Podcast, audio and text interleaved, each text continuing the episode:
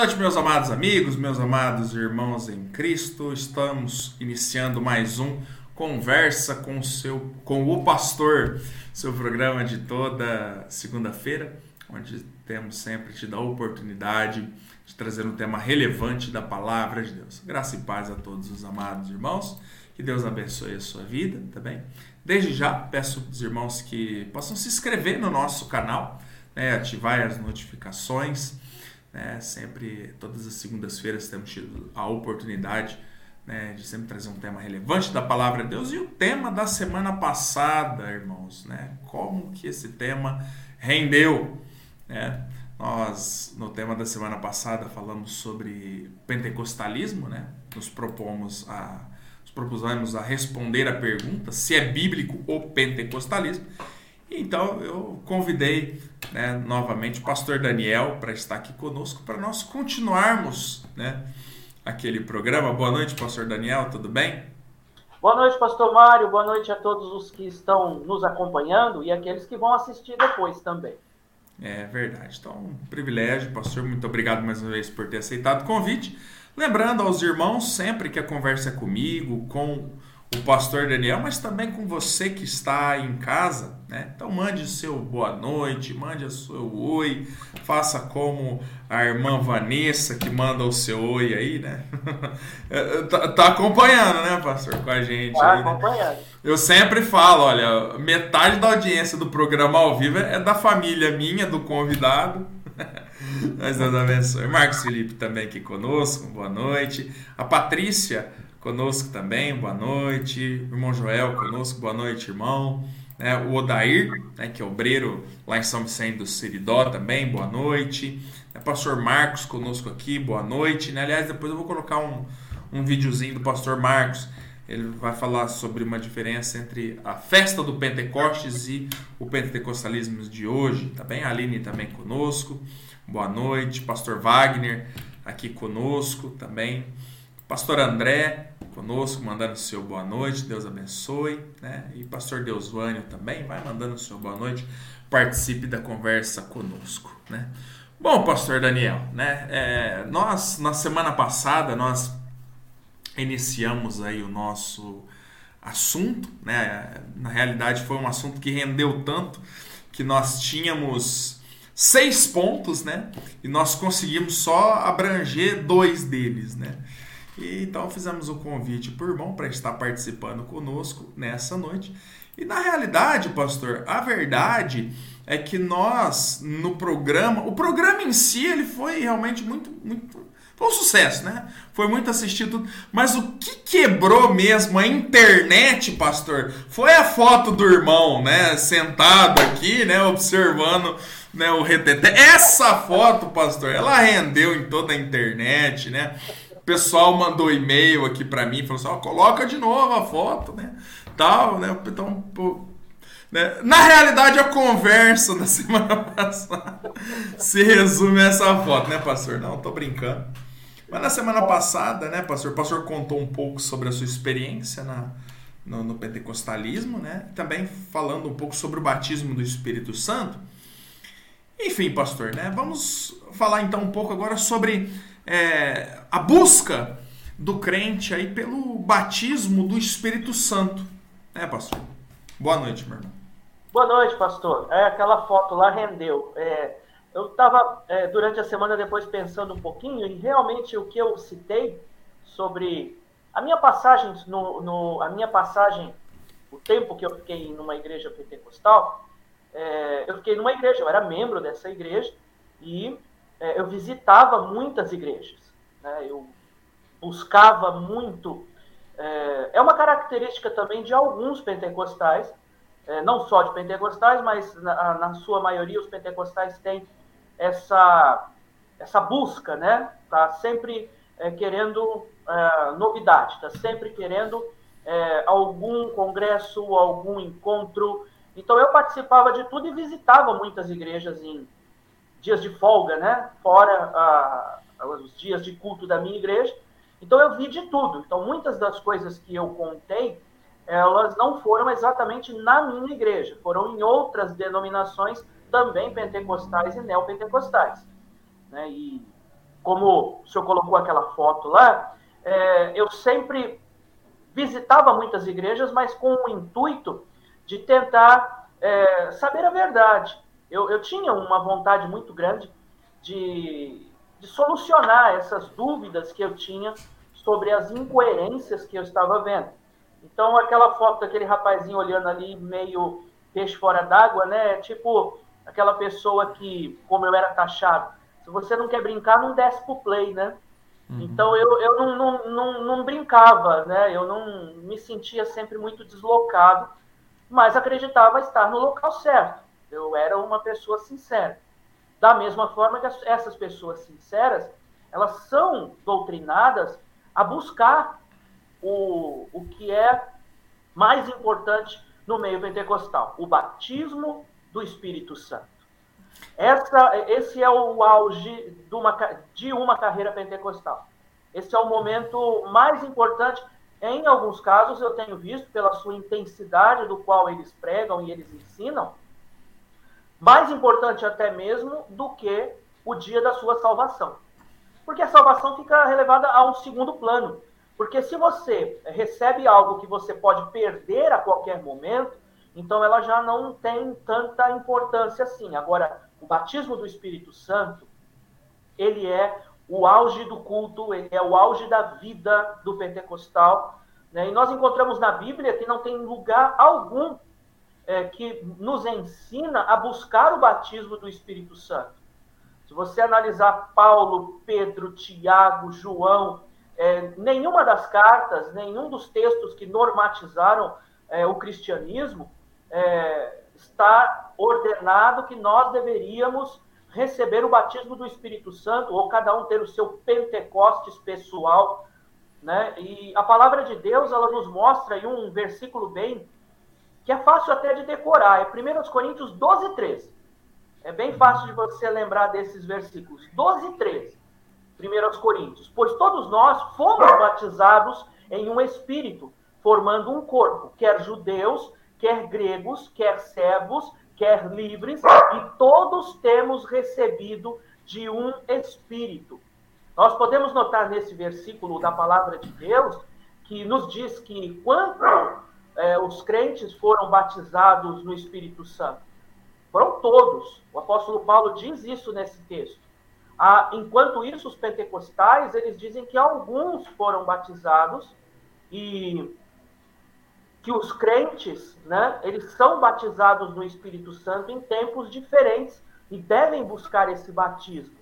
Né, e não quando eles são incorporados no corpo de Cristo, quando são salvos, quando da sua conversão, né? E são nascidos do Espírito. E assim, nós vemos que a Bíblia ela ensina claramente que cada crente no Senhor Jesus Cristo é batizado no Espírito Santo no mesmo instante em que ele é nascido de novo. Então, aqueles que ensinam também que é necessário que se busque um batismo do Espírito Santo, eles acabam negando pró a própria Escritura. Né? E essa grande busca no meio pentecostal é, do batismo do Espírito Santo, na verdade, e eu vou tentar sempre trazer um pouquinho da minha experiência, é, é sempre a busca daquele turbilhão de emoções que vem no pacote. Então, não necessariamente é, necess... É, é, é, é, importante encontrar algum tipo de base bíblica para isso. Porém, ah, o que baseia todo, toda essa busca é aquele momento de explosão emocional que a pessoa tem. Então, o batismo do Espírito Santo, ele sempre vem com lágrimas, choro, é, crise de risos.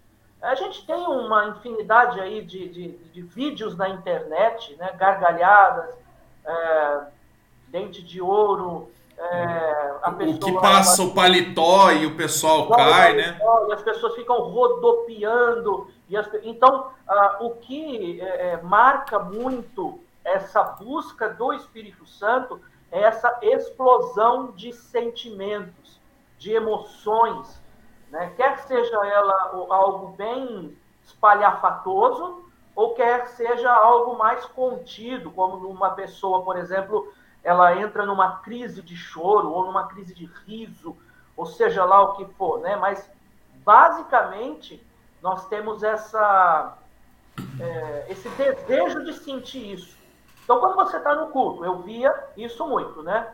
Você fazia aquela, aquele, aquele círculo, aquela roda de oração, todos de mãos dadas, e aí o, o ambiente conta muito. Abaixa-se a luz, a música de fundo, e aí, com o passar do tempo, alguém, sempre você encontra alguém que é o mestre de cerimônias, o MC pentecostal. Então, ele começa ali a dar o, enredo daquilo que vai acontecer.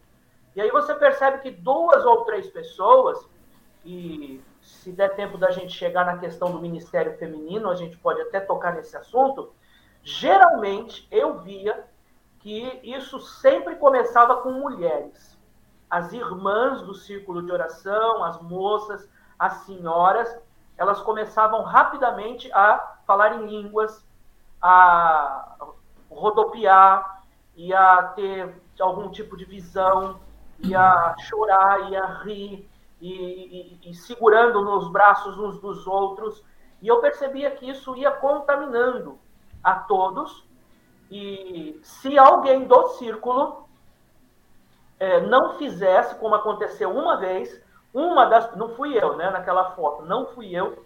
É, eu estava fora, eu estava vendo de longe, eu estava em outro círculo. Eu não, mas eu percebi que num dado momento, as pessoas que não se deixaram render pelo poder, entre aspas, do Espírito Santo, essas pessoas elas foram acusadas até, assim, na boca pequena, né, de estarem endemoniadas. Então essas pessoas elas é, não estavam permitindo o agir do Espírito Santo, eram inimigos de Deus, estavam ali. Então, em alguns casos, a situação ela se torna muito grave. Então não é só um movimento circense ou um movimento é, inócuo, um movimento assim que, ah, deixa eles, tadinho, eles estão se divertindo, deixa eles, é, deixa rodopiar, deixa rolar no chão, né? Ah, você vai ficar pegando no pé deles. Não, não, não, não, não. Isso é muito perigoso. Porque é bem claro que nós não podemos dizer que é Deus que está mandando fazer essas coisas. Que nós recebemos de Deus tais atitudes, ações, é, manifestações. Sabe, isso são experiências. E aí que está o ponto perigoso. As experiências elas se tornam mais importantes, mais relevantes do que qualquer outra coisa. Né? Aquilo que é falso ou verdadeiro é baseado em experiências. Não porque eu senti, porque eu é, chorei, porque eu vi, eu, eu me arrepiei, porque eu não me aguentei. E Satanás ele pode dar muitas experiências, e ele dá. Exato. Né? E uhum. nós, na verdade, precisamos é obedecer a palavra de Deus e não viver por experiências. E aí, quando a gente começa a conversar com alguém, algum pentecostal, e a gente mostra na Bíblia, rapidamente ele vai te mostrar as experiências que ele teve. Fulano falou, Fulano sentiu, eu vi, eu senti, como se fosse uh, ponto final. Se eu senti, se eu uh, chorei, se eu me emocionei, quem é você para me julgar? Então, estas coisas elas ficam em uma discussão, em um debate que não tem é, é, fruto, não tem proveito, se a pessoa ela está baseada na experiência e não de acordo com a palavra de Deus. E eu, para terminar, eu digo, né? Se não está de acordo com a palavra de Deus, então é do diabo. Então, até mesmo se algum, se alguém quiser, algum ouvinte quiser é, até discordar disso, estou pronto para a gente poder ter uma conversa edificante. Porque Deus, Ele quer que nós tenhamos é, experiências, sim, edificantes na palavra. Né? Nós somos mandados a copiar Aliás, nós não somos mandados a copiar experiências, nem as experiências dos apóstolos, mas nós somos uhum. chamados para obedecer a palavra de Deus. Maravilha. E até, pastor, eu esqueci de falar no início da nossa conversa, o propósito com este programa, especificamente, não é criticar igrejas, crentes, não, é mostrar uma perspectiva bíblica sobre o pentecostalismo, né? sobre esse movimento carismático que nós temos visto aí no dia, nos dias de hoje, né, pastor? Então, quando o irmão realmente menciona sobre essa questão bíblica e sobre as coisas que aconteciam e que o irmão acabou vivenciando, realmente nós não estamos aqui para criar contenda, para falar mal de A ou B. Esse não é o propósito desse programa. Mas é, no caso, em tratando do assunto pentecostalismo, é trazer uma luz da palavra de Deus. E que realmente esse movimento, depois nós vamos falar um pouco mais sobre isso, esse movimento ele, ele, não é, ele é estranho à Bíblia. Né? Nem o próprio Pentecostes que nós temos na palavra de Deus, daqui a pouco o pastor Marcos gravou um videozinho até para dar um testemunhal para nós aqui, nem o próprio Pentecostes era desse jeito. Né? Bom, pastor, rapidamente, deixa eu só reconhecer o pessoal que está nos mandando aqui um boa noite. Mais uma vez, participação em peso dos irmãos aqui conosco. Quero agradecer os irmãos que têm sempre acompanhado. Né? A irmã Ismalva né, manda o seu boa noite lá de Batatais, Deus abençoe. O Denis também manda o seu boa noite. O pastor Deusvane diz aqui, ó, tem aprendido muito com conversa com o pastor. Amém. Pastor Leonilson também é, manda aí o seu boa noite. É, o irmão Reinaldo também manda o seu boa noite. Pastor Guaraci manda o seu boa noite também para nós, lá de Boquim, Sergipe. Tá? Saudade, pastor Guaraci. Faz tempo que o irmão não vai aqui para a região, né? Meu pai participando com a noite aqui, aqui à noite também. Meu pai também chama Mário Baio, viu, irmãos? Né? Então, ele foi muito criativo no nome dos filhos. É, é Mário Valentim, Mário Donizete. Então, tem, só, colocou Mário em todo mundo, né? Então, Mário Baio é meu pai, não sou não. Tá participando aqui conosco. A irmã Patrícia também, né? Se manifestando aqui em verdade. O pastor Fridolin dizendo aqui, ó. Boa noite, irmãos. Se existem tantas manifestações demoníacas nesses cultos, é certo chamar os pentecostais de irmãos? Não são eles muito piores do que várias seitas? Né? É... E aí, pastor? Eu quero separar aqui a, a, questão, inclusive nós falamos um pouquinho sobre isso na, é, na transmissão passada. É, a salvação ela não está dentro de quatro paredes de uma denominação. Então, uma pessoa ela pode ser salva e estar participando é, de um ambiente é, hostil, de um ambiente é, contrário às escrituras. Ela vai permanecer lá? Não sei. O Espírito Santo vai tirá-la de lá? Se ela for sincera, eu acredito que Deus tira. Sim, me tirou, né? É, eu, eu sempre me senti um peixe fora d'água e eu realmente queria agradar a Deus. Mas eu sou a, a, o exemplo disso, né? Eu, eu, eu recebi Cristo estando ainda é, dentro de uma denominação onde acontecia todas essas manifestações que o pastor Frindolin acabou de dizer. Então, é, chamar um irmão, chamar de irmão alguém que pertence a, essa, a essas denominações é tão errado quanto você chamar de irmão alguém batista que não dá bom testemunho. Então aí você fica numa sinuca de bico, né? Quem é crente, quem não é, quem é salvo, quem não é, e julgar a pessoa pela denominação que ela está, eu acho que é um pouco perigoso. Né? A gente pode estar julgando alguém que pode estar com a mente totalmente desconstruída da palavra de Deus, aprendendo um monte de coisa errada, mas ter sido salva. Né? Então, a, a salvação ela não vem por denominações, mas sim por uma decisão que a pessoa faz ao lado de Cristo. No meu caso, é, eu pulei fora, né? Eu pedi a Deus e tenho certeza que Deus me tirou de lá. Então, uhum. se algum pentecostal chegar para mim e falar assim, é, ô irmão, tudo bem? Como vai? Como eu não sei se ele é salvo ou não, eu digo, eu chamo ele de irmão também. Ô irmão, tudo bem? De que igreja você é? Ah, eu sou da igreja pentecostal, cuspe de Cristo. Ah, amém. Deus abençoe. Né? E posso te perguntar uma coisa? Se você morresse hoje, para onde ia sua alma? Me perguntaram isso e aí eu disse, ah, eu estou me esforçando. Quem sabe um dia Deus me aceita. E aí aquele irmão, que era crente mesmo, aí ele me apresentou o plano de salvação, ele me apresentou Cristo, né, a cruz de Cristo.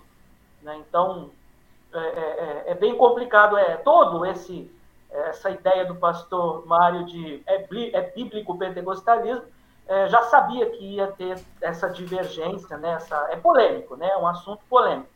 Deixa eu só falar um, uma última frase quanto ao último ponto. É, uhum. é muito perigoso, vou reafirmar, é muito perigoso buscar experiências emocionantes na sua igreja. Existem pessoas que, se não houver uma experiência emocional, e eu já vi isso inclusive em acampamentos batistas fundamentalistas, aonde todos estavam esperando o último dia de culto que ia ser uma explosão de emoções. E eu fiquei parado vendo aquilo e falando assim: opa, peraí, eu estou num acampamento batista fundamentalista e as pessoas elas queriam muito que tivesse naquele acampamento uma explosão de emoções. E muitas vezes, independente da denominação, seja pentecostal ou fundamentalista, nós somos criaturas emotivas.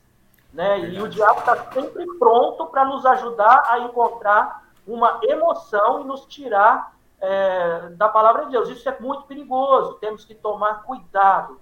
Mas o, encerrando essa, essa, esse capítulo, né, aqui da, esse ponto, é, não é errado se emocionar diante de Deus. Eu quero deixar isso claro. É, quando você está num culto, onde é, nós tivemos o culto do Dia dos Pais, e nós temos na nossa igreja em Pitangueiras pessoas, tem inclusive uma família que perdeu um filho.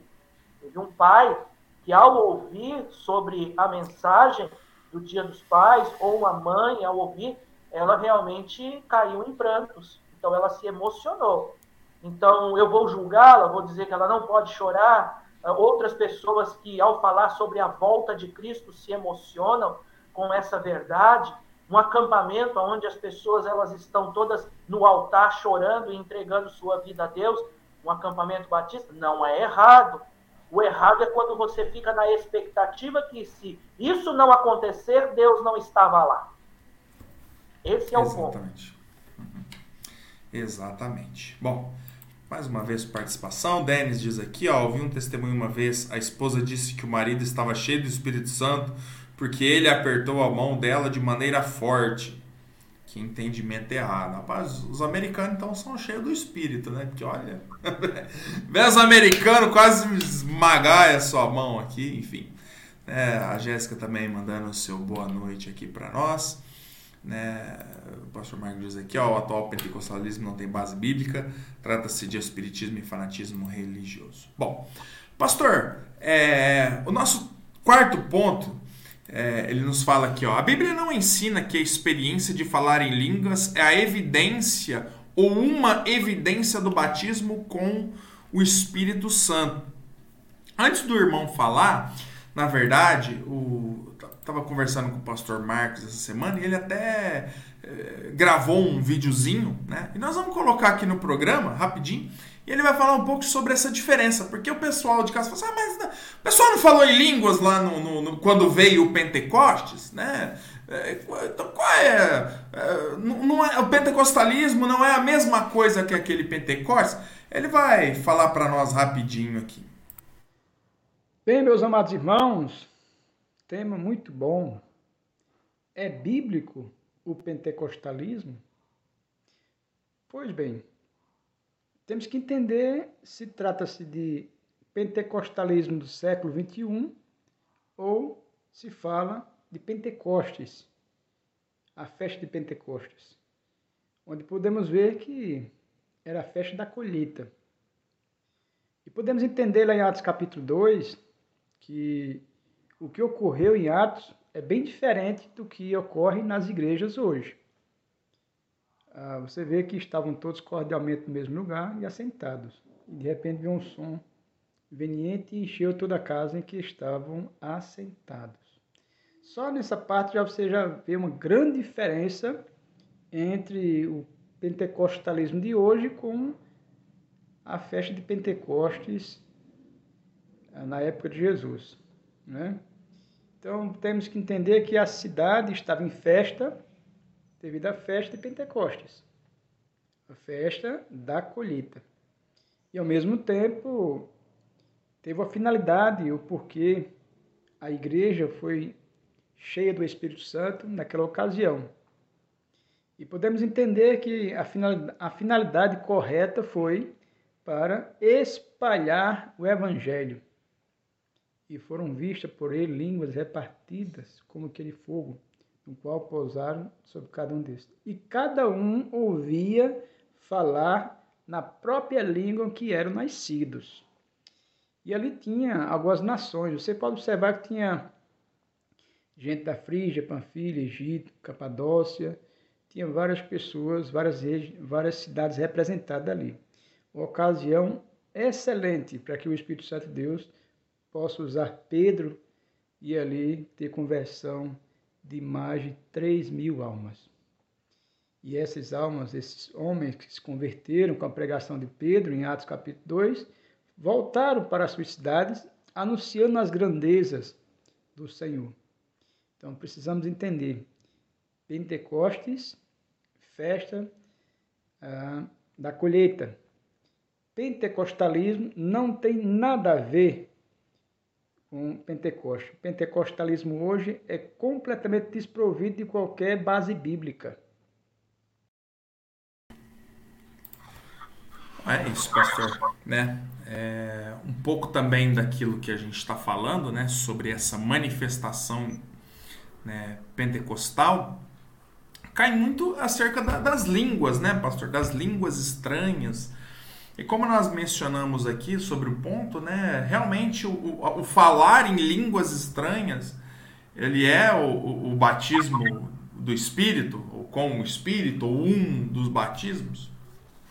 É, o batismo com o Espírito Santo, conforme os pentecostais costumam dizer, é, vai em desacordo com a palavra de Deus, porque em nenhum lugar da palavra nós encontramos esse ensino.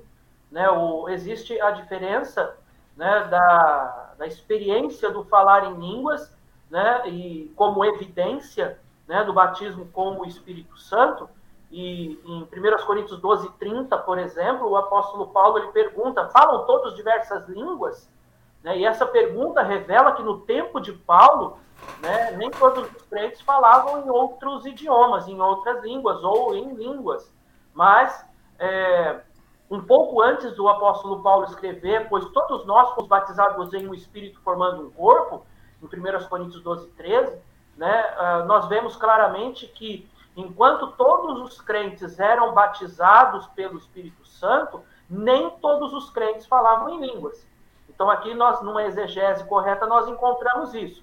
A distinção pentecostal entre falar em línguas e o dom de línguas eh, não encontra base é, nas escrituras. O livro de Atos nos mostra quatro casos é, que se falou em línguas. Né? Três casos são mostrados claramente e um fica meio subentendido, né? É, de sorte que as línguas, a palavra de Deus diz em 1 Coríntios 14, 22, Paulo diz que são um sinal. Né? E o Espírito assim revela né, ao corpo de Cristo, às igrejas locais, aos primeiros crentes. Né? E esses quatro grupos foram Atos 2, os judeus crentes. Atos 8, principalmente o verso 17, os samaritanos crentes. Eles eram desprezados pelos judeus, porque eles eram mestiços, né? Uma mistura racial de judeu, gentil. Terceiro, os gentios crentes, né? É, Atos 10, 46, por exemplo. É, Atos 10, o versículo 46, no caso. E os discípulos de João Batista, Atos 19, versículo 6. Então, nós encontramos aqui que houve estes momentos específicos, mas era um sinal para os convertidos, para aqueles que, para esses grupos, né? E depois, em 1 Coríntios 13, 8, o apóstolo Paulo ele deixa claro dizendo: havendo línguas, cessarão. Então, nós encontramos que, para aquela época, eh, havia uma utilidade nessa manifestação. Para os dias de hoje, não mais. E a igreja de Corinto, um outro detalhe, é claro, eu não estou entrando muito em, em, A gente precisaria de um ano, né? Como nós estudamos no seminário, primeira e segunda Coríntios. Mas é, é, um último detalhe é que a igreja de Corinto, um detalhe interessante, a igreja de Corinto ela era muito carnal, ela era muito fraca é, biblicamente, ela era briguenta.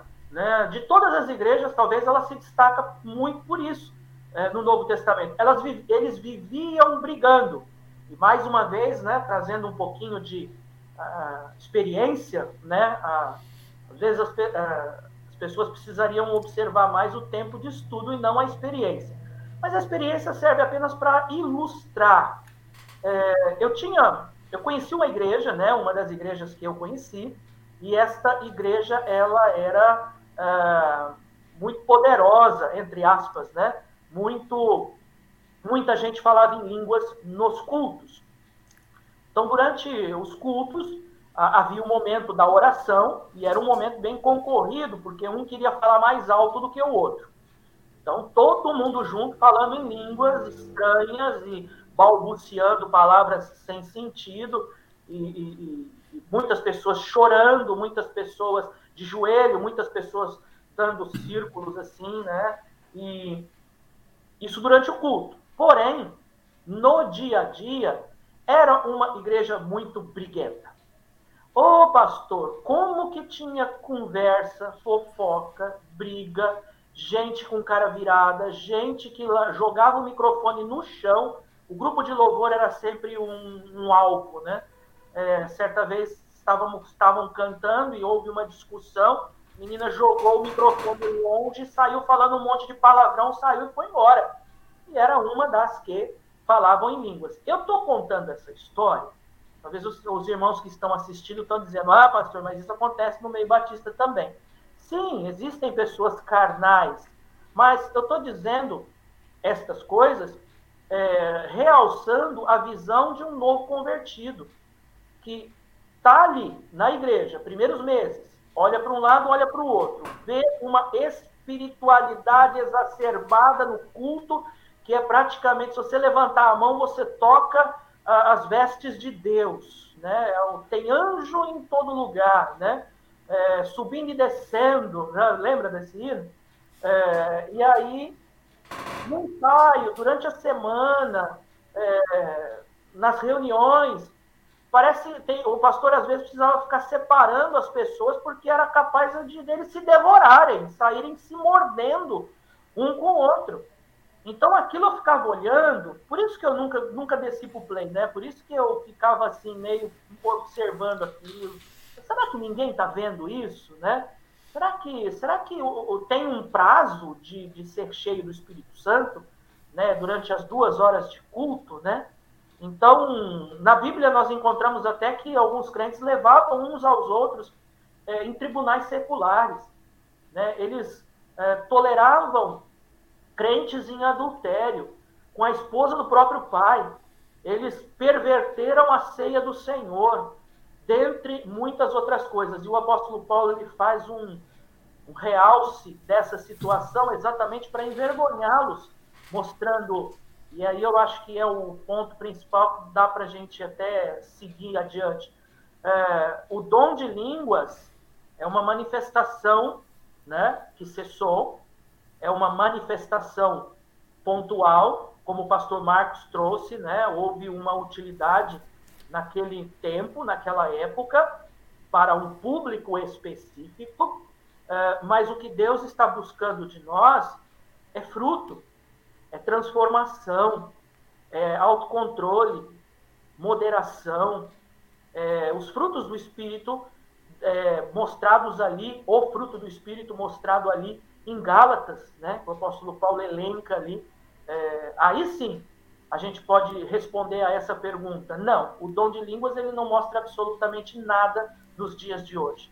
Os frutos do Espírito é que mostram. Maravilha. É isso aí, né? Lembrando, né, também, né, pastor, que essas línguas que eram faladas na igreja primitiva eram idiomas, né? Como o pastor Marcos bem mencionou, né? Cada um entendia no seu próprio idioma, né? Que era da região ali, né? E hoje em dia, no movimento pentecostal, pastor, como nós já mencionamos na semana passada, nós não vemos idiomas diferentes sendo falados, né? E nem, como diz lá é, como Paulo diz lá em 1 Coríntios, nem a tradução dessas, dessas, desses idiomas. Né? Então, o que se tem hoje é um falar emotivo, é um falar estático, não é um idioma, não se assemelha a nada né, que, que se fala, né? É um, é um idioma estático, é um, um glória, glória, glória, glória, e, enfim, né? E... Esse texto que o senhor está procurando, é, na mencionando, é 1 Coríntios 14, do 18 a 19, 18 e 19, que diz assim: Dou graças ao meu Deus, isso Paulo dizendo, porque falo mais línguas do que vós todos Todavia, eu antes quero falar na igreja cinco palavras na minha própria inteligência, para que eu possa também instruir a outros, do que dez mil palavras em língua desconhecida. Então, os pentecostais, eles são o oposto de Paulo. Eles preferem falar mil palavras estranhas, né, por assim dizer, é, do que cinco palavras com a própria inteligência. Né? E, e, e, a busca, é, a ansiedade né, de comprovar essas teorias pentecostais, né, é, é, elas são muito, muito agressivas, inclusive, ao ponto, acho que alguém é, a, a, citou isso na, na, na live da semana passada, né? A pessoa, ela, se não entra no, nessa ideologia, né? Nessa, nessa ideia de que se eu não falar em línguas eu não sou salvo, se eu não falar em línguas eu não tenho parte com Deus, se eu não falar em línguas, eu não é, faço parte desse corpo de Cristo, se eu não falar em línguas, eu estou possuída pelo demônio, e aí a pessoa ela acaba vivendo uma vida, pode ser até salva? Pode, né? Uhum. Eu não encontro base bíblica para dizer que não, que uma pessoa que faz essas coisas não possa ser salva, mas uma pessoa que faz estas coisas,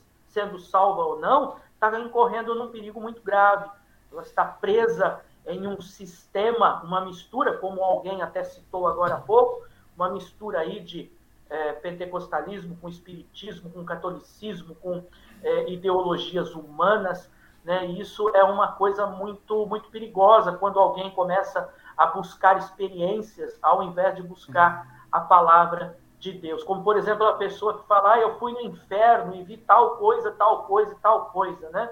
Quantos aqui já não que estão assistindo já não ouviram essas histórias. E aí você mostra na Bíblia que não, que isso não é, não é, não é certo, não é bíblico, não é, é você ir no inferno, ficar vendo as coisas e depois contar, voltar para contar, mas a experiência que a pessoa teve foi muito forte, muito Sim. forte. E aí você é, dizer para aquela pessoa, mesmo com base bíblica, você corre o risco até de é, criar um inimigo para você. Exato. Bom, o pessoal participando aqui para nós, o pastor Fredolin diz aqui, ó, que os irmãos têm em comum, não é o pai, os maçons se chamam de irmãos. Conheci o fundador do Santo Daime e ele era endemoniado e os membros da maçonaria o chamam de irmão.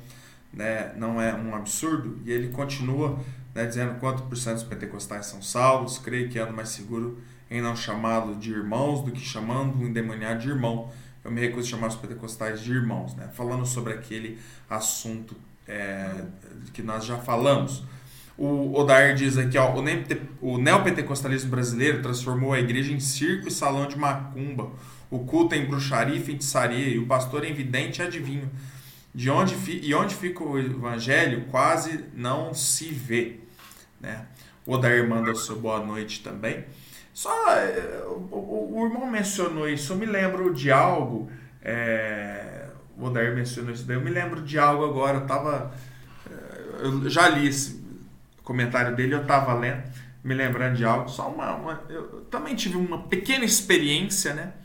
Mas quando eu era incrédulo, ainda tinha uma vizinha que morava de frente que ela era pentecostal. E um dia eu tive um sonho, é, um sonho muito ruim.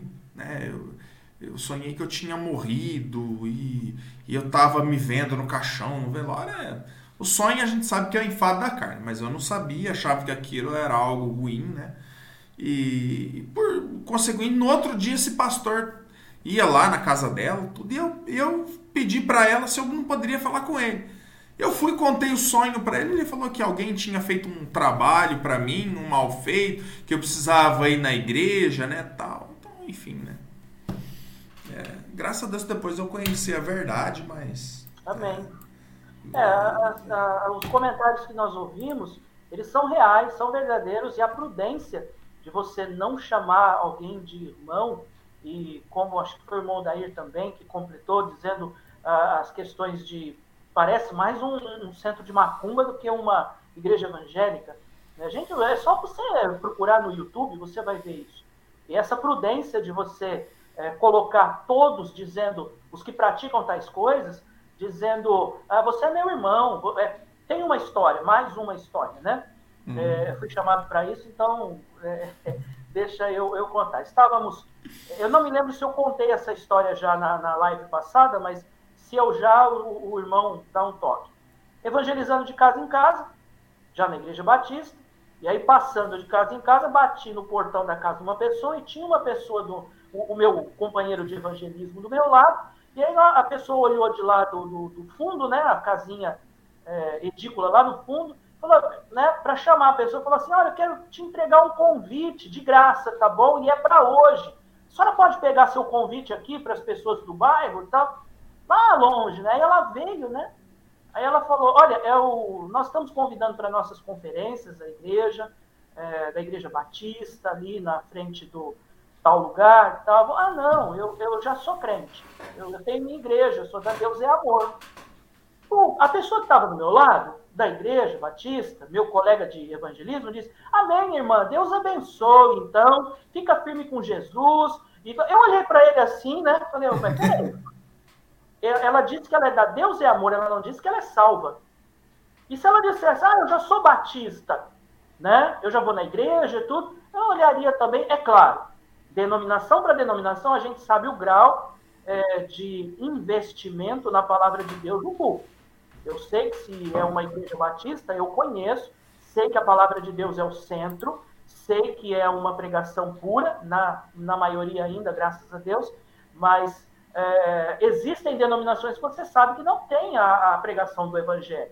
Não tem, essa é a realidade, não tem, tem de tudo, mas não tem.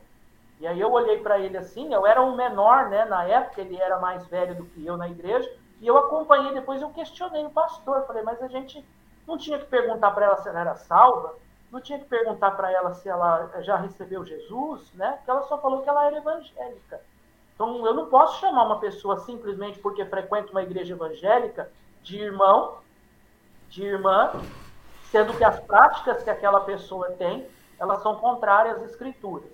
Mas, repito, isso não quer dizer que a pessoa não esteja ali sendo salva, enganada por tudo aquilo. Mas eu também acho que sai, viu, pastor? Eu acho que uhum. Deus ele tem misericórdia dos seus filhos e, e Deus guarda e Deus tira também, né? Se a pessoa for sincera. Mas aí é uma, uma opinião minha, né? Uma opinião pessoal só. Uhum. Exato. Bom, pastor, nosso próximo assunto sobre a questão do, é, do, do, do sexo feminino estar na frente do trabalho de Deus, né? E vai aqui também, né, o pessoal que está nos acompanhando né? Nós não somos misóginos, né? Essa coisa toda que hoje, né, tem se pintado, né? Nós sabemos, né, que as mulheres têm o seu valor e são importantíssimas na obra de Deus. Porém, né, pastor? A Bíblia não ensina que o sexo feminino, que pessoas do sexo feminino devem estar na frente do trabalho de Deus, em posição de liderança, né, pastor? Sim, a Bíblia ela não ensina que o sexo feminino deve estar à frente do trabalho. Né? É, claro que a gente tem que dizer que mulheres são uma bênção. Né? Eu, inclusive, escolhi uma para me casar. Então, olha como eu gosto, né? Eu sei que a mulher é uma bênção. E a gente estava falando semana passada sobre a teologia é, do, do, triunfalismo, e essa semana vai, nós vamos é, reiniciar agora as aulas do seminário e eu vou ensinar teologia contemporânea, e tem uma teologia chamada teologia da inclusão. Essa teologia da inclusão é, é, são daquelas igrejas que elas dizem que não importa como você faz o seu sexo, é, o importante é que Jesus te ama. Então ela tenta incluir o, a homossexualidade né, nos, na, na, ideologia é, da igreja, né, a teologia da, da inclusão, mas também existem muitos, é, é, muitas situações e muitas pessoas que tentam trazer o feminismo para dentro da igreja. Então, primeiramente, a gente sabe que é, Deus deu vários ministérios às mulheres, né? mas há alguns ministérios que são responsabilidade do homem. E sim, existe uma separação, uma diferença, um destaque entre homens e mulheres.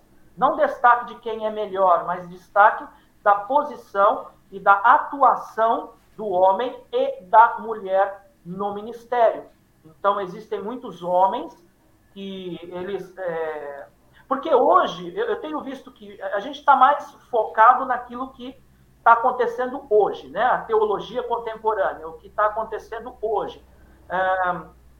Há uma tendência de feminilizar os homens e masculinizar as mulheres. Então, quando a feminista ela vê que na igreja o homem é o pastor e a mulher é a sua adjuntora, que ele é idônea, né? A sua ajudadora, que ele deve ser. Ai, elas, as feministas que vão ver esse vídeo, elas vão pular dessa altura aqui. É, tem que ser submissa. Nossa, é, acho que vai, vão até derrubar esse, esse vídeo do YouTube. É, submissão não é subservidão, primeira coisa. É, e nós precisamos entender que é só uma vocação especial que Deus deu a cada um. E sim, existem diferenças espirituais entre homem e mulher, de função. Né? E muitas vezes, enfrentando esse problema do feminismo, né, que masculiniza a, a, a mulher e femininiza o homem, é que nós encontramos mulheres mandonas e homens bananas na igreja. Então, por isso que a gente vê essa inversão de valores. Sabe, uma vez eu estava numa igreja pentecostal lá na região de Curitiba. Né? Fiz uma viagem, o grupo foi lá, fomos lá. Entramos nesta igreja pentecostal e fomos conhecer a pastora da igreja. Né? Oh, pastora, era, ela era paraibana mesmo, mulher macho, sim senhor. Né? Ela botava quente no negócio. Olha, de dar, pastor, de dar inveja a muito homem, viu? Ela vestia as calças mesmo no ministério. E olha, só que houve um, um, um momento em que eu me surpreendi. Ela, né, questionada ali por algumas pessoas com relação ao ministério feminino, né, ao pastorado feminino, desculpa, ao pastorado feminino, ela mesma disse: Eu não acredito no pastorado feminino. Falei, ah, então. Ué. Né? Tem até um meme, né? Do. Oi? Uhum. E aí eu, eu, sabe qual foi a questão? Havia um hum. pastor naquela igreja. Esse pastor faleceu. Não teve um homem, não estou justificando o erro, tá? Estou uhum. contando um testemunho.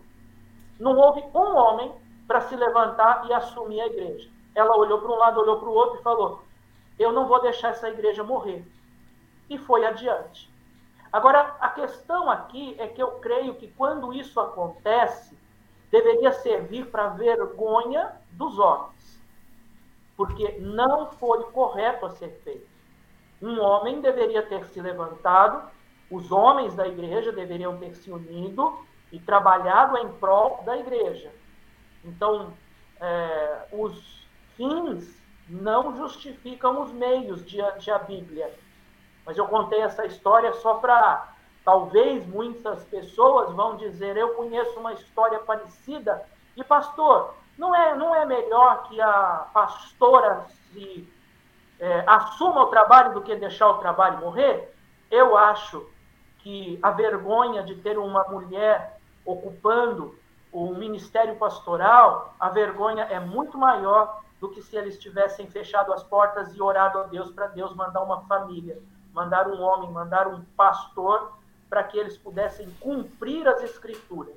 Sei que muitos não vão concordar com o que eu estou falando, mas é, esse é o ensino, essa é a ordem de Deus.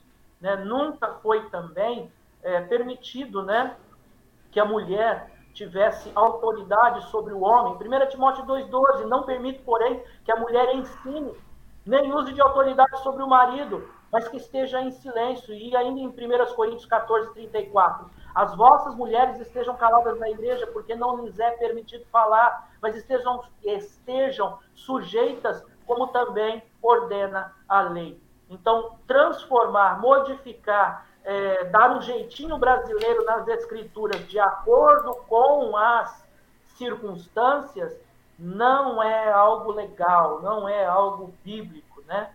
É, nesses dois versículos que nós vimos, o apóstolo Paulo ele ensina que as mulheres elas devem ficar caladas na igreja E eu acredito que é especialmente em referência ao falar em línguas, porque tem ali uma exegese nesse texto que nos faz entender dessa forma. Elas são uhum. mandadas a ficarem caladas, mas este mandamento é, não é observado pela maioria dos pentecostais e nas reuniões, nos grupos, não só elas se manifestam com, com estas manifestações pentecostais, mas inclusive se colocam em liderança, né? Se colocam à frente. E os pentecostais, eles se justificam no versículo 18 do capítulo 2 de Atos, que diz, e também do meu espírito derramarei sobre os meus servos e minhas servas naqueles dias e profetizarão. A gente sabe que profetizar, no caso, também é trazer a palavra de Deus, não é só revelar o futuro, mas uhum. falar alguma coisa, anunciar né, a mensagem da salvação. E sim, as mulheres, os homens e as mulheres, eles podem é, levar o evangelho da salvação. É, essa passagem, porém, essa passagem não é permissão para que as mulheres virem pastoras ou líderes espirituais no trabalho, né, como existe no pentecostalismo.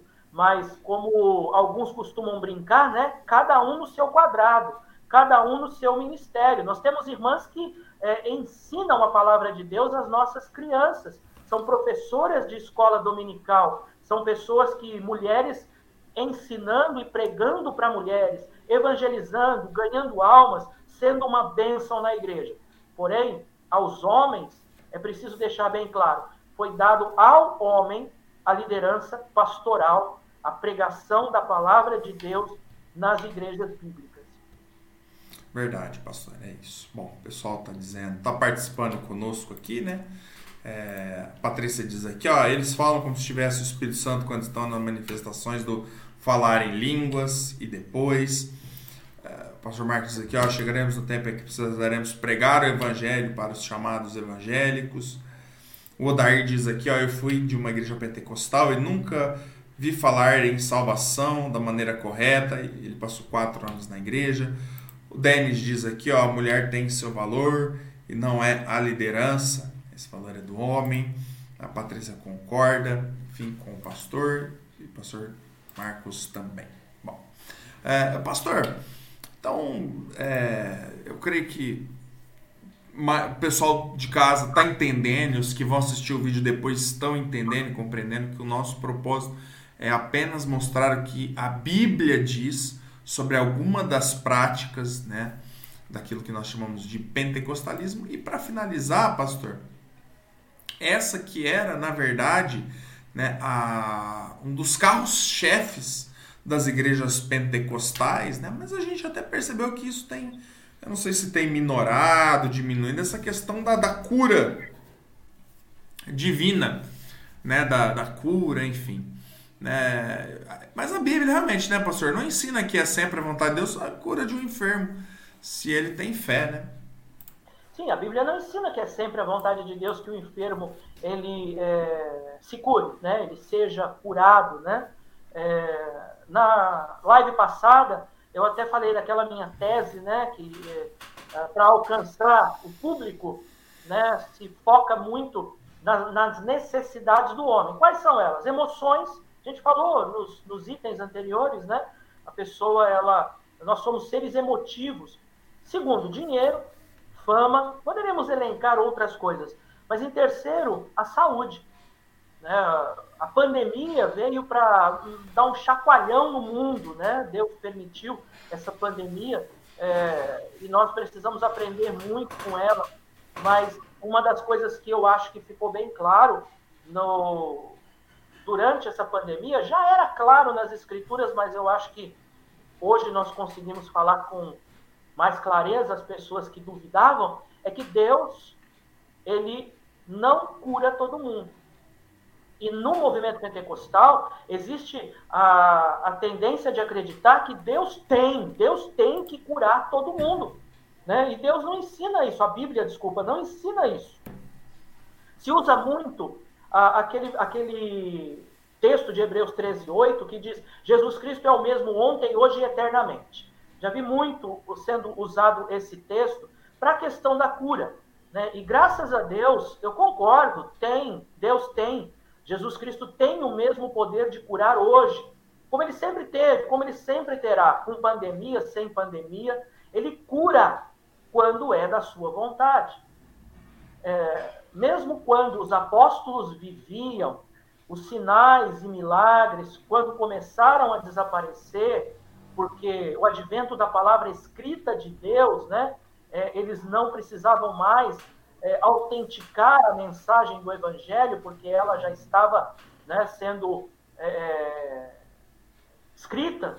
Né, nós encontramos que esta, estes sinais eles começaram gradativamente, conforme as escrituras foram se tornando reais, né, a, a Bíblia, então foram automaticamente, paulatinamente, é, desaparecendo. E até mesmo o apóstolo Paulo, né, que realizou milagres maravilhosos pelo poder de Deus, né, ele, a palavra de Deus diz que ele deixou um colaborador do evangelho doente, bem doente, lá em Mileto.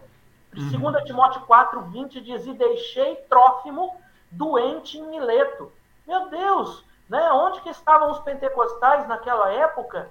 Né? E quando o apóstolo Paulo pediu para Deus libertá-lo, por exemplo, do espinho na carne, segundo as Coríntios 12. E no verso 7, né, principalmente, né, mesmo tendo pedido a Deus três vezes, a resposta de Deus foi: Minha graça te basta, né, eu não vou te curar. A questão é, é o ensino, pastor, que vem nas igrejas pentecostais junto com essa teologia do curandeirismo. Né? A palavra de Deus, é, nesse texto, disse-me: A minha graça te basta, porque o meu poder se aperfeiçoa na fraqueza. De boa vontade, pois, me gloriarei nas minhas fraquezas, para que em mim habite o poder de Cristo. Tá? Sabe, uh, Edir Macedo, R.R. Soares, Valdemiro Santiago, eles que me perdoem, mas é, nem sempre é a vontade de Deus, se eles estiverem assistindo, claro, nem sempre é a vontade de Deus que Deus cure nem sempre. Né? Ah, nós vimos as grandes obras que o Senhor Jesus prometeu que os discípulos fariam em João 14, 12, não eram milagres físicos, mas eram milagres espirituais. E nestas igrejas pentecostais eu sempre ouvi ah, o versículo de Tiago, e, e eu já ouvi, pastor Mário, batistas falando desse versículo quando iam orar por algum enfermo. E esse versículo de Tiago 5, 14 e 15, e diz: é, A oração da fé salvará o doente. Os pentecostais gostam muito desse versículo. Uhum. É, ela é usada para provar a ideia de que onde há fé, haverá cura. Mas nós precisamos observar dois fatos nessa passagem. Primeiro, ela é dirigida às doze tribos que andam dispersas, Tiago 1, 1. E segundo, os presbíteros os pastores que eram chamados para orar, e, portanto, desde que era a oração da fé que salvaria o doente, e os presbíteros deveriam orar, se o doente não fosse curado, os presbíteros que deveriam ser culpados de não ter havido cura. Os curandeiros de hoje, eles usam essa passagem e falam o contrário. Eles culpam o doente e não eles próprios. E uhum. assim dizendo, é, acrescentando mais aflição ao doente e à família, acusando-os, além deles estarem doentes, acusando eles de falta de fé. Meu Deus do céu, a pessoa está ali com coronavírus, está desenganada com câncer. Aquela pessoa vai dizer: Você não tem fé? Né? É claro que aquela pessoa tem fé, desesperadamente ela se agarrou naquilo. E dessa maneira elas fazem o doente sofrer ainda mais, condenando ele por mais um pecado. Aí eles dizem, faltou fé, né? Por isso a pessoa teve uma recaída. Por isso ela, aí eu ouvi muito dessas frases, ele não conseguiu segurar a bênção. E é. para terminar, né, nós devemos orar sim pelos doentes.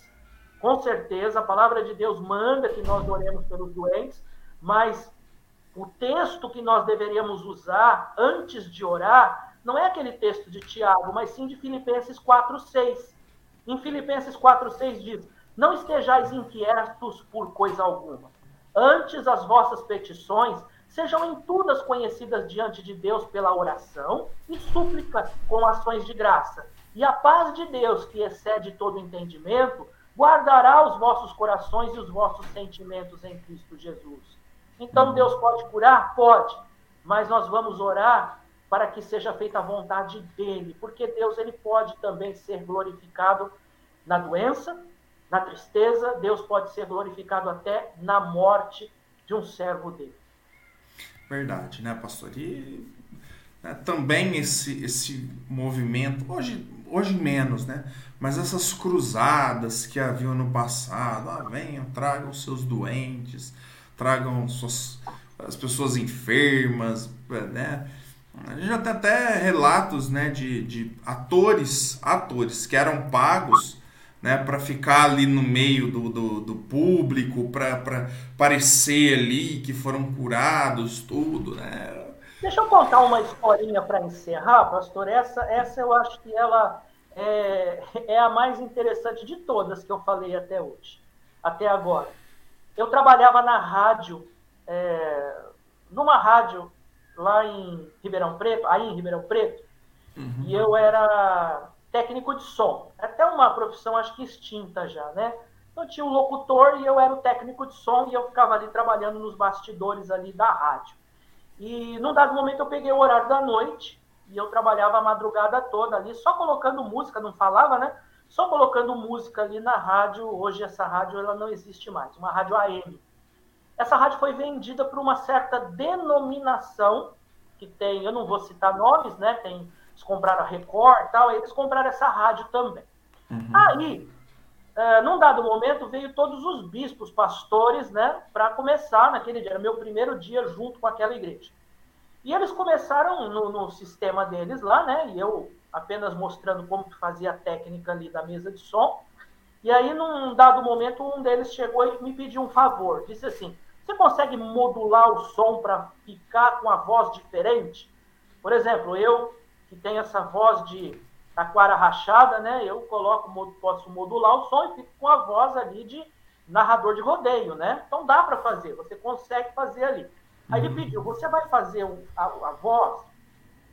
Ele me deu um texto escrito à mão no papel. Deus sabe que eu estou falando. É uma coisa tão absurda que às vezes algumas pessoas até duvidam que seja real. Ele fez um texto em que era para mim ler que eu era uma senhora que tinha sido curada de câncer, estava sendo entrevistada na porta da igreja ali na Francisco Junqueira, estava acabando o culto e eu era entrevistado que eu tinha sido curada, que eu tinha hoje eu tinha três carros na garagem, que eu tinha, é, enfim, uma, tinha uma loja, agora eu tinha três.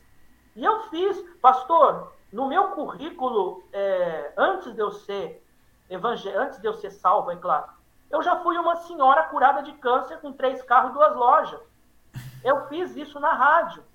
E as pessoas elas ouviram um testemunho falso. Então, é, quando as pessoas me falam dessas coisas, é, eu olho e falo, eu já vivi isso, eu já passei é. por isso.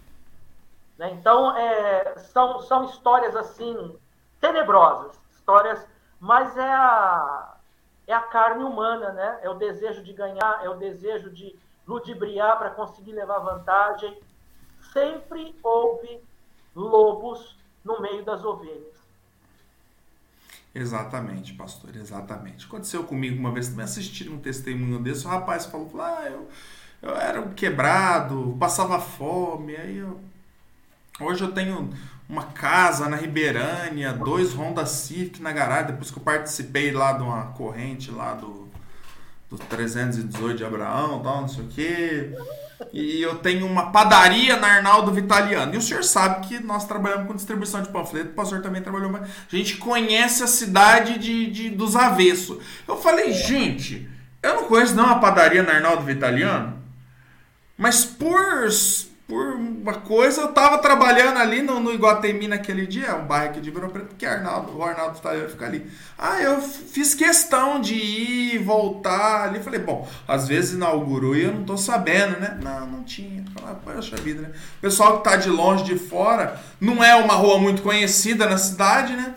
Pessoal pega e fala assim: nossa, olha lá, que benção. Rapaz, rapaz não tinha o que comer, era um coitado, olha lá, agora ele tem uma casa, Honda Civic, uma padaria. É, seria, eu acho que seria o nosso é, o nosso ponto 7 né, da, da, nossa live, se tivesse, essa questão da teologia da prosperidade. E um pastor batista lá da cidade de Guarulhos, é, grande amigo meu, um homem honesto, um pastor, nosso colega de ministério, da Batista Bíblico, ele estava uhum. em casa e ele passando, zapeando, ele passou nessa rede Record e viu o testemunho e falou: oh, Eu conheço aquele rapaz do meu prédio.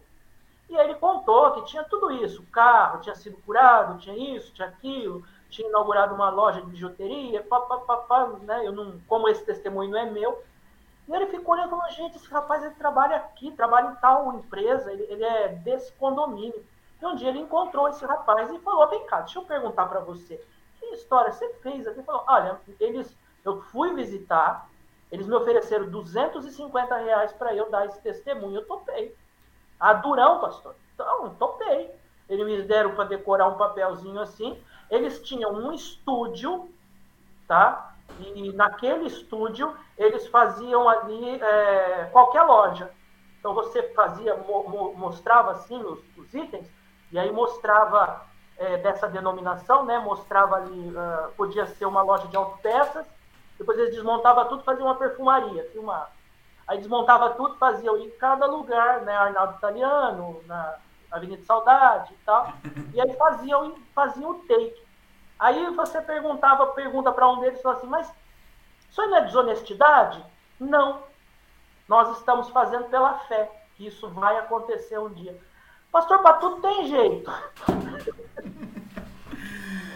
ah, não tem condição. Bom, o pastor, só para nós encerrarmos né, a, nossa, a, a nossa live aqui, né?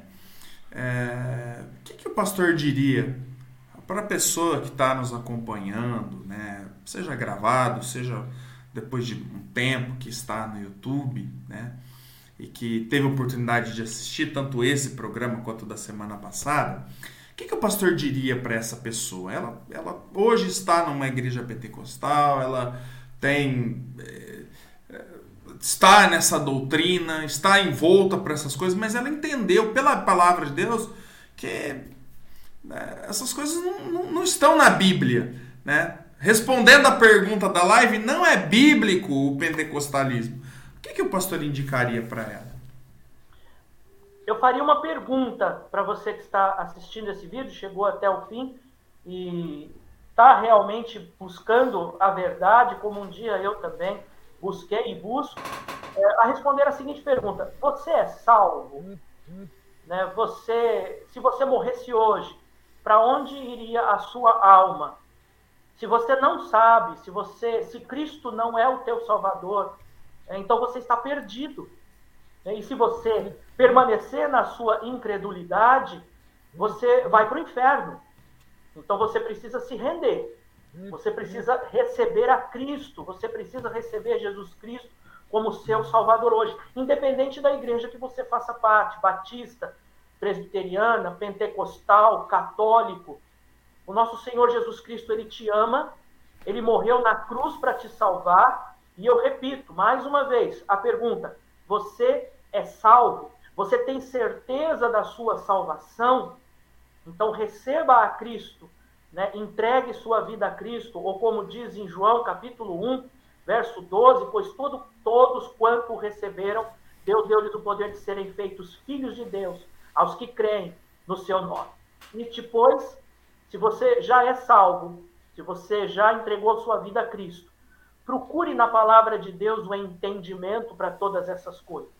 O Salmo 119, versículo 130, ele diz: A entrada das tuas palavras dá luz, dá entendimento aos simples.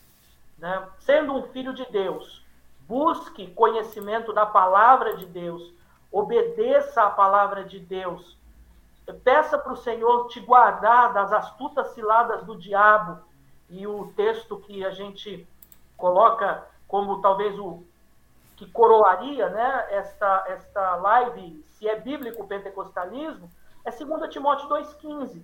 Procura apresentar-te a Deus aprovado, como obreiro, que não tem que se envergonhar, que maneja bem a palavra da verdade. É pela palavra, é na palavra, É a palavra que nos protege de todos esses erros, de todas essas ciladas do inimigo. Deus abençoe, Pastor Mário. Obrigado por ter me convidado. Eu tenho certeza que o senhor poderia ter convidado muitas outras pessoas que até teriam até mais capacidade para esse assunto do que eu, mas eu fico muito feliz de ter é, talvez conseguido é, pelo menos levantar essa essa discussão né, no nosso meio, mais uma vez, é sempre importante a gente estar tá compartilhando os nossos conhecimentos com, com amor, com cooperação, com é, disciplina, né, com cuidado para respeitar as opiniões diferentes uns dos outros e mirando na palavra de Deus, né? É ela que é, dá a versão final, né, e definitiva. Deus abençoe, Pastor Mário, Deus abençoe a todos os que é, assistiram essa live.